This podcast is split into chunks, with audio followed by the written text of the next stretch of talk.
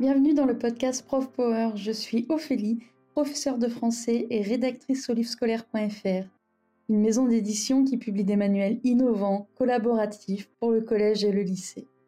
C'est notamment moi qui me cache derrière les articles de Prof Power. Prof Power, c'est quoi? Eh bien, Prof Power, c'est notre blog, mais c'est surtout votre blog. Il a pour but de partager des ressources, mais aussi de mettre en valeur le travail des enseignants. Si vous aussi vous souhaitez participer à l'aventure Prof Power, alors n'hésitez pas à nous écrire. Bonjour à tous, on se retrouve aujourd'hui pour un nouvel épisode sur les profs actifs sur les réseaux sociaux.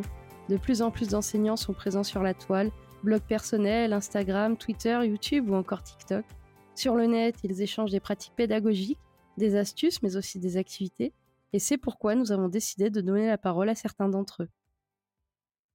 Nous sommes en compagnie de Véronique Pau, plus connue sous le pseudo de Véropé, enseignante de français actuellement en disponibilité et autrice, entre autres, de la BD Le Cid en 4ème B. Bonne écoute Salut Véronique Tout d'abord, euh, merci beaucoup d'avoir accepté de participer à ce podcast. Euh, on va peut-être commencer par quelques mots de présentation. Je te laisse te présenter rapidement. Euh, donc, ben, je suis Véronique Pau et mon pseudo d'auteur BD c'est Véropé. Mm. Euh, j'ai été euh, très longtemps enseignante. Je suis euh, prof de français plus précisément. Et je suis maintenant autrice BD et pigiste. Et du coup, tu as écrit une BD à la suite de ça, qui parle, je pense, à de nombreux collègues et dans laquelle ben, tu retraces en fait une séquence autour du CID avec ta classe de quatrième. Comment t'es venue cette idée? Alors, à la base, en fait, je tenais un blog qui s'appelait Tellement Classe, qui racontait en fait des, des perles d'élèves, donc tout ce que mm. peuvent nous dire les élèves, des choses complètement improbables qu'ils peuvent nous raconter. Et euh, j'essaye d'en retrouver une là, mais j'en ai plus en tête. Bon, enfin voilà, je racontais vraiment les, tout ce qu'ils peuvent nous, nous, nous, tout ce qui peut leur passer par la tête en cours et qui, qui, nous disent absolument sans filtre, pour le meilleur et pour le pire. Et euh, je me disais que bon, d'une part les pères d'élèves, ça a déjà été fait. D'autre part, j'avais aussi envie que euh, on comprenne ce que c'était que le métier de prof. Et ça, euh, le côté perte d'élèves, ça me permettait pas trop de le faire. Et ensuite, j'avais envie qu'on comprenne aussi que euh, les élèves, voilà, ils disent tout ce qui leur passe par la tête, mais que c'est pas non plus que des trucs débiles et que ça leur arrive. Heureusement, enfin, il y, a quand même une alchimie qui se crée et il y, a, des beaux moments de, de, travail et, et, de réflexion et que c'est cette alchimie-là aussi qui, fait que qu'on trouve du plaisir à notre métier de prof. Donc j'avais quand même envie de, de partager euh, le positif autant que le négatif cet album, enfin, je te l'ai, je te l'ai déjà dit, mais enfin, moi, je, j'ai beaucoup retrouvé mes élèves en fait dans, dans la BD et justement des choses que, bah ouais, qu'on, vit tous euh, au, quotidien et j'ai trouvé ça vraiment très sympa, quoi. Et, bah, euh, et du coup, quelles ont été bah, les différentes étapes de, de réalisation en fait euh, pour cette BD Parce que j'imagine que ça prend du temps, que tu travaillais à, est-ce que, enfin, tu travaillais à côté en tant que prof. Enfin, combien de temps ça t'a, ça t'a pris ça Ce qui a été le plus long pour moi, euh, ça a été vraiment de faire les planches en fait, parce que le mm. scénario, euh, les élèves ont, été des formidables scénaristes. J'ai dû euh, plutôt couper en fait, retirer des choses parce que sinon ma BD elle aurait fait 150 pages et puis on commençait jamais vraiment le CID tellement il y a une espèce d'effervescence parfois en classe sur des trucs qui n'ont rien à voir avec ce qu'on est en train de faire. Il y a des gens qui pensent que j'exagère. J'ai vu ça souvent sur des, des critiques, donc ils disaient ah oui elle grossit le trait, etc. Je pense que des gens qui sont pas profs. oui, ce que j'allais dire, parce que quand on est prof, non, on voit clairement que enfin, c'est la réalité du terrain. quoi. J'ai enlevé, j'ai enlevé parce que je pouvais pas raconter euh, tout. Donc ce qui m'a pris du temps, c'est pas tant le scénario qui a été quand même écrit assez vite et validé assez rapidement avec l'éditeur qui m'a voilà, qui m'a suggéré des modifications pour qu'on comprenne mieux, etc. Mm. Ça, ça a été vraiment vite le scénario rapide. Euh, je sais pas, peut-être trois semaines, un mois.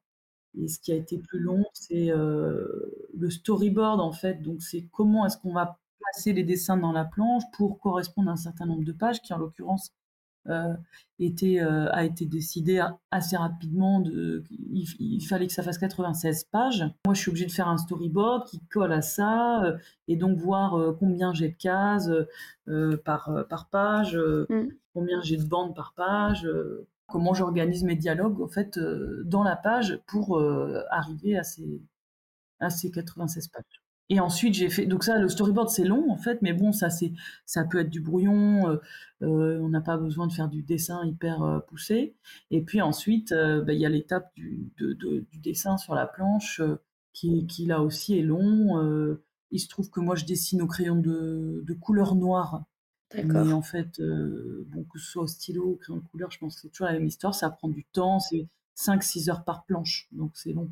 Et du coup, toi, tu travailles euh, du coup sur euh, papier uniquement ou tu utilises aussi une tablette euh, graphique Alors, bah, j'ai utilisé une tablette justement pour, pour mes blogs, hein, tellement classe, Raoul en milieu naturel, parce que c'est plus facile d'envoyer sur, sur Internet à partir ah bah d'une tablette.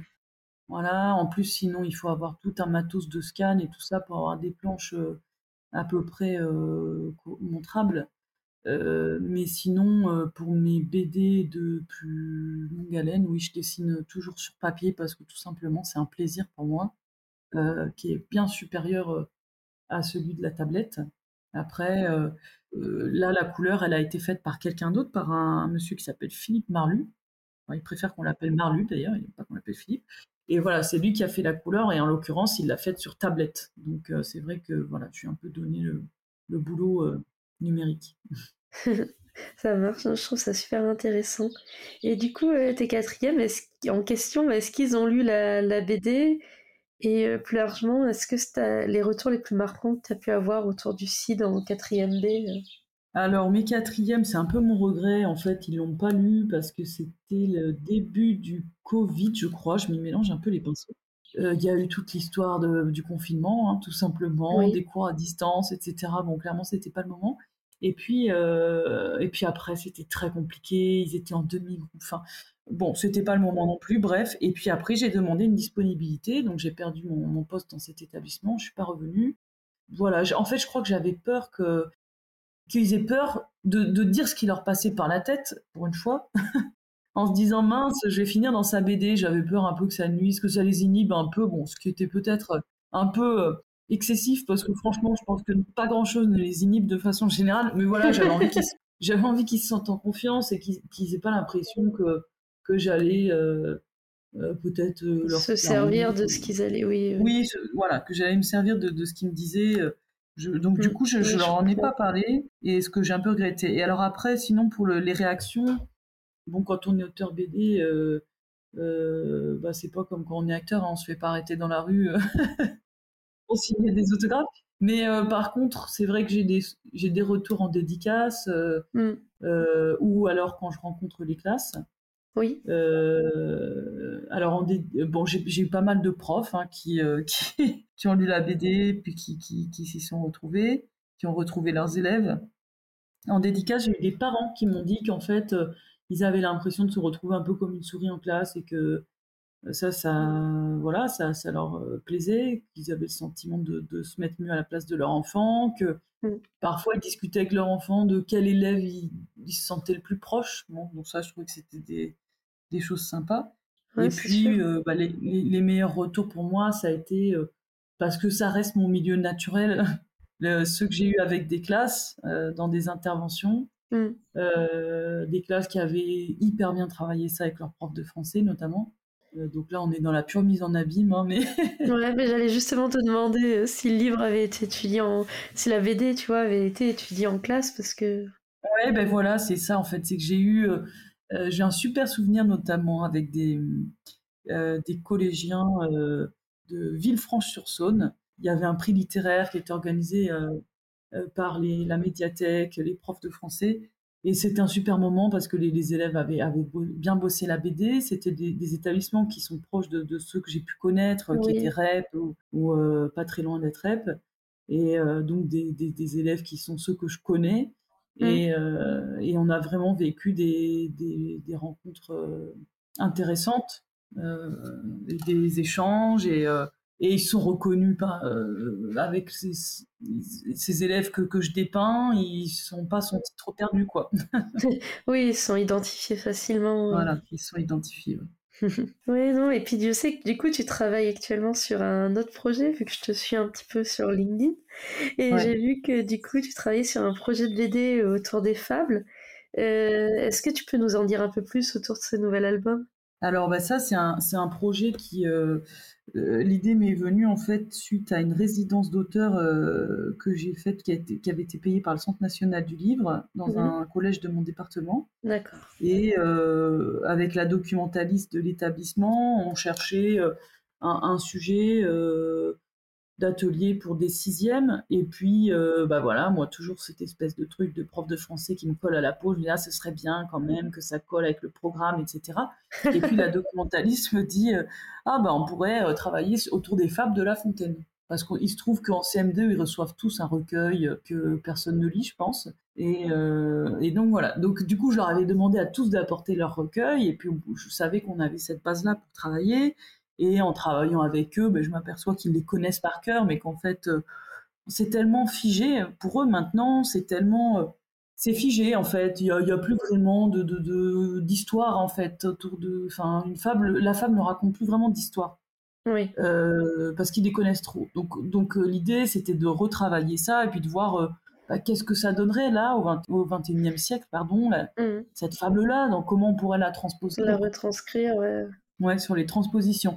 Et c'est ça qui m'a donné l'idée de, de, de m'amuser un peu avec ces fables. euh, Pour leur donner quelque chose de plus moderne, enfin voilà, les, les mettre euh, au goût du jour. quoi. Voilà, en, en les transposant. Alors après, ça a été déjà fait euh, X fois, euh, surtout notamment pour euh, La cigale et la fourmi. Mm. Mais après, il y a eu surtout beaucoup d'adaptations BD, donc le texte n'était pas changé.